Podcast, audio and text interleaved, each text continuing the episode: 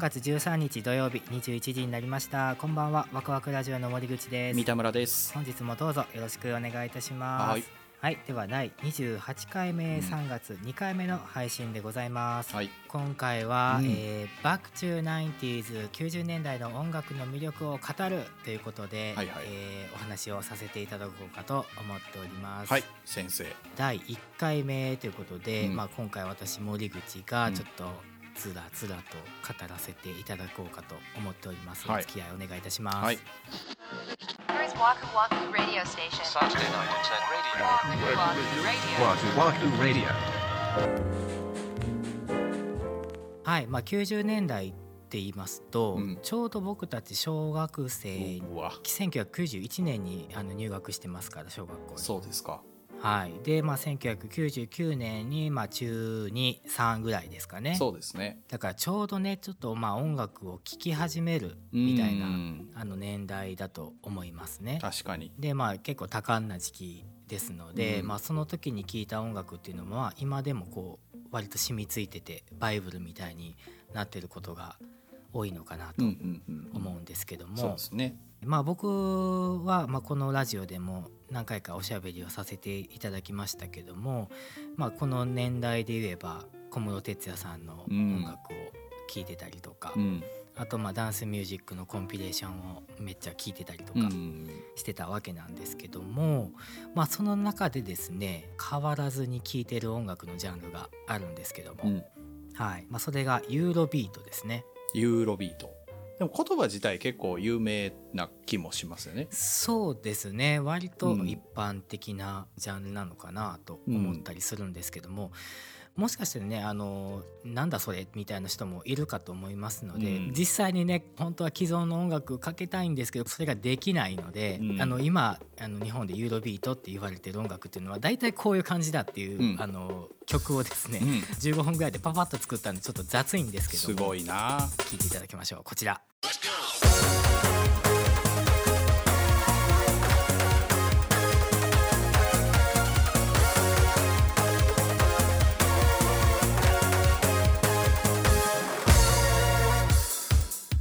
めっちゃ聞いたことある。だいたい BPM、まあ、曲の速さでいうと145から150ぐらいの。うん。ちょっと早めって感じですよね。そうですね、俺はもうマックスとか安室奈美恵のイメージでしたね。ああなるほどね、うん。それはそれで全然正しいんですけどね、うん。イニシャル D っていうアニメがあるじゃないですか、うんんううんあれのね劇中歌でユーロビートってめちゃくちゃ流れてるんですよめねちゃくちゃ流れてるね。でも今ユーロビートはねそもそもヨーロッパで、まあ、イタリア発の音楽なんですねイタリア？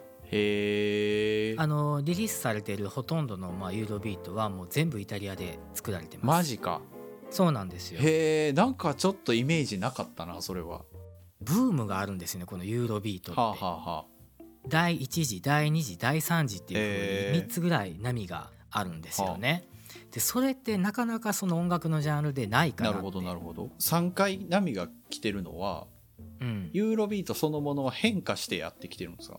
そうなんですよねへーどんどんですね、まあ、この、まあ、時代の流れで、まあ、音楽、まあ、作る環境がどんどん変化してますのでそれに合わせて音の作り方っていうのは変わってきてるんですけどもユーロビートは特にそれが顕著に現れているようなジャンルじゃないかなって思いますね。へえ。Radio. まあ、ダンスミュージックの中でも割と古い歴史を持つジャンルでうん打ち込み音楽みたいなのがどんどん出てきたぐらいの時にはあのまあディスコサウンドですねあが流行りだしたんですよね。でその時まだユーロビートっていうあの呼び名じゃなくってうんハイエナジーっていうジャンルだったんです。ハイエナジー。はい、全く違いますね、名前が。そうなんですよ。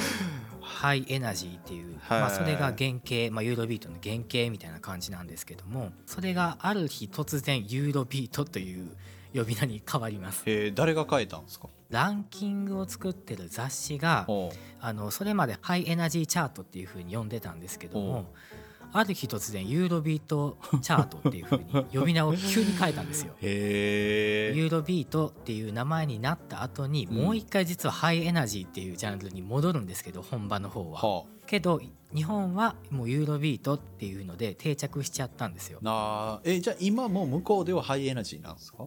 そのユーロビートを作ってるアーティストとかには通じますけど多分その一般的には通じないとあそういうこと？もうジャンル自体そんなに流行ってないってこと？そうです。もう全然下火で。ええそうなんや、はいそうなんですよ。あの僕ねあのイタリアをあの旅したことがあってあのイタリア行けばユーロビートどこでも鳴ってるんだろうなっていう感じで 行ったんですけど全然鳴ってないです。やべえ想像してるな。でも日本では流行ってたんですよねずっとずっと。あっていうのもあの日本でそのユーロビートに特化した CD がいくつも出てたんですよ。うんで1986年から1994年までに「ザッツユーロビート」っていう、うんうんこれはユーロビートのコンピレーションのもう元と言われてますけども、はい、これがアルファレコードっていうところから出されてるんですけども、うんまあ、これがね結構流行ったんですよ。うん僕もね小学校の時に1枚だけ買ってもらいました。またしまた小学校でそんなもんに手を出してるんですか？これかっこいいから聞いてみって言ってテープに録音してもらって聞いたのが初めてだったと思うんですけど、はうわこれかっこいいこのジャンルすげえ好きと思って CD 買ってもらった記憶があります。すごいな。はあ、うん。なるほど。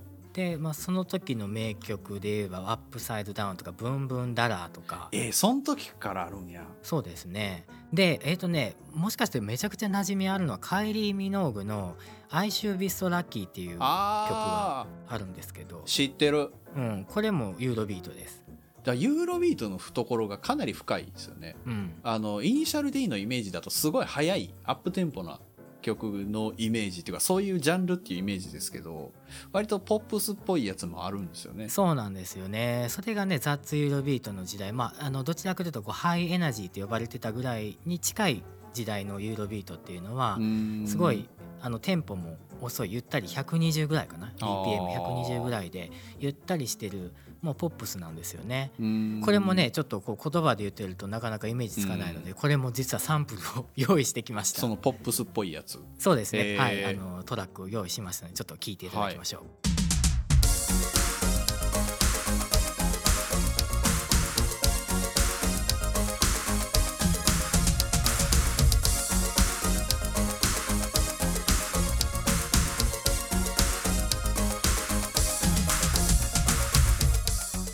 はいこんな感じです。だいぶ印象が違いますよね。違いますね。これあの冒頭で流したあのサンプルとうん。全くねコード進行あの音符は一緒なんですよ。それはなんかにわかに信じがたいですよね。まあ、さっきあの冒頭にもうん。あのおっしゃってましたけどこうまあ90年代でもこう進んでいくとどんどんまあ変わるのっていう話でしたけど、うん。えー、ABEX トラックスっていう、えー、ともう有名なうん。レコード会社ですね、ここからスーパーユーロビートというコンピレーションがうん、なんか聞いたことある気がする。もうこれはねもう今でもリリースされてますからえねー、まだ出てんの？出てますよ。すご。もう ABEX がある限りこの コンピレーションはずっと発売続けるって公言されているぐらいのコンピレーションなので。へで、まあ、これが1990年にあのリリース初めてされるんですけーども、はあはあは最初のボリューム1から8まではうん。イタリアから逆輸入したような感じで。あそれをリリースしてたんですけども、まあ、ボリューム9からこの avex が制作したスーパーユーロビートというものに切り替わるんですよねな。るほど、要は日本人がうん、イタリアのユーロビートアーティストに発注するんですよ。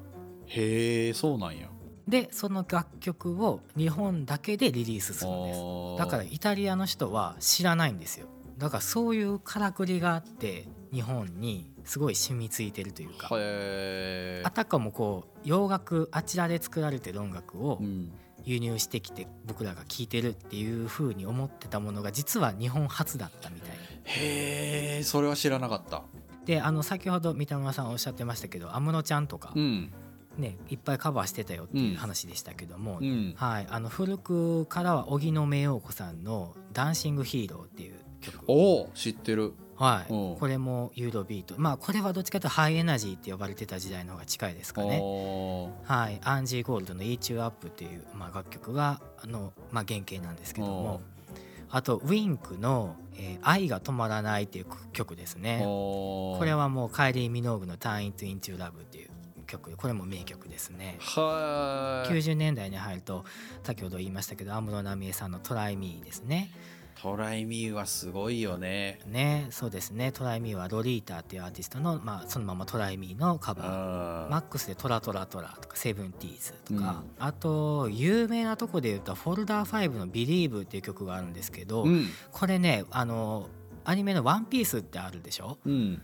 うん、あれのオープニングで使われたんですよね。えあのこれはロリータって先ほどあのトライミーを歌ってたロリータっていうアーティストの「Dreaming of You」っていう曲の日本語カバーだったりとかして。ーなんかそれってすごいなと思うのはそのカバーって言わないよね。そうなんですよね。ね。それってそういうもんなんですかね。ABEX とかで所属したアーティストのなんか登竜門みたいな感じですね。結構ねそういう流れのアーティスト多いです avex さん。そっかもうだからそういうので日本に浸透してるんだ。You're, you're 一番ね記憶に皆さん新しいのは DA PUMP のは USA っていう曲がああえーとね。はい、うん。2018年にあったんですけど、これもね実はユーロビートのカバーなんです。へえジョー・イエローっていう方のそのまま USA っていう1992年の作品なんですけども。なるほどね。はい。まあそんな感じでね、まあ、日本人にだいぶこう馴染みの深いサウンドっていうかダンスミュージックですけども、うん。なんで日本にこんなに浸透したかというとですね、うん。先ほどもありましたけどやっぱり日本人が発注してるっていうのが大きいですよね。うん。で日本の市場に圧倒的に合わせて作ってきてるっていうところがあって、もう日本人好みのキャッチーででさらに泣きのメロディーが入ってて、うん。で A メロ B メロサビっていうのがもうはっきりしてて、うん。まあ、要はもう古くから日本人が親しんでるそういう歌謡曲みたいな要素がある、確かに。うん、みたいなところがあってこう違和感なく日本人に浸透したっていうところがああるんじゃないかなと思いますね。やっぱでもそれは成功してんのかなって僕はユーロビートって聴きやすいってイメージを持ってるから、うんうんうん、それはその成功してるんでしょうね。そうよね。さらっと聴けるよね。聴ける。だ曲自体むちゃくちゃうるさいけど、うん、そんなに耳に刺さんないのよね。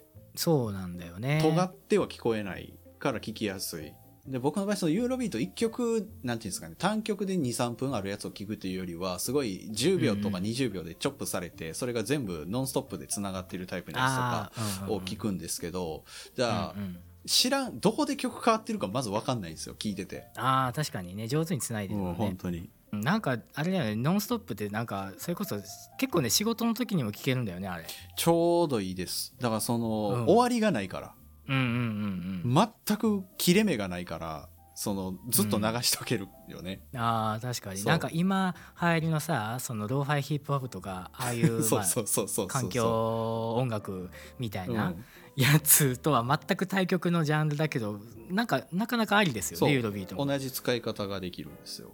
うんうん。うん。なんかねこうハイになるそう。感じですね。そうそうそうそうはいということで「バック・トゥ・ナインティーズ」90年代の音楽の魅力を語る第1回目はこれでおしまいです。はいありがとうございました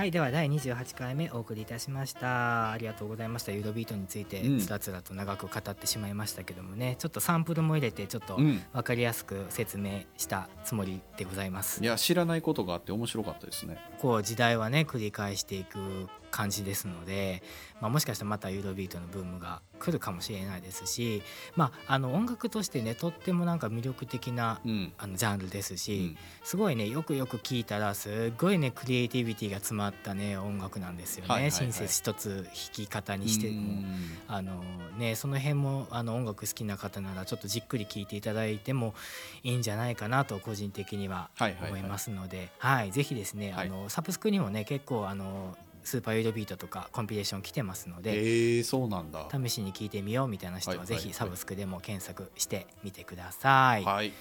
ワクワクラジオでは皆様からのトークテーマご意見ご感想などお便りを大募集中です。公式ホームページ SNS の DM コメント欄などからどしどしお寄せください。ツイッターはハッシュタグワクラジをつけてツイートしてください。ワクワクラジオどうぞよろしくお願いいたしますはい、では次回は3月20日土曜日、また21時にお目にかかりたいと思います。では次回はですね三田村さんの番ですよ。はいわかりました、はいはい準備がっつりお願いいたします。はい。それではワクワクラジオ第28回目お送りいたしました。お相手は森口と。三田村でした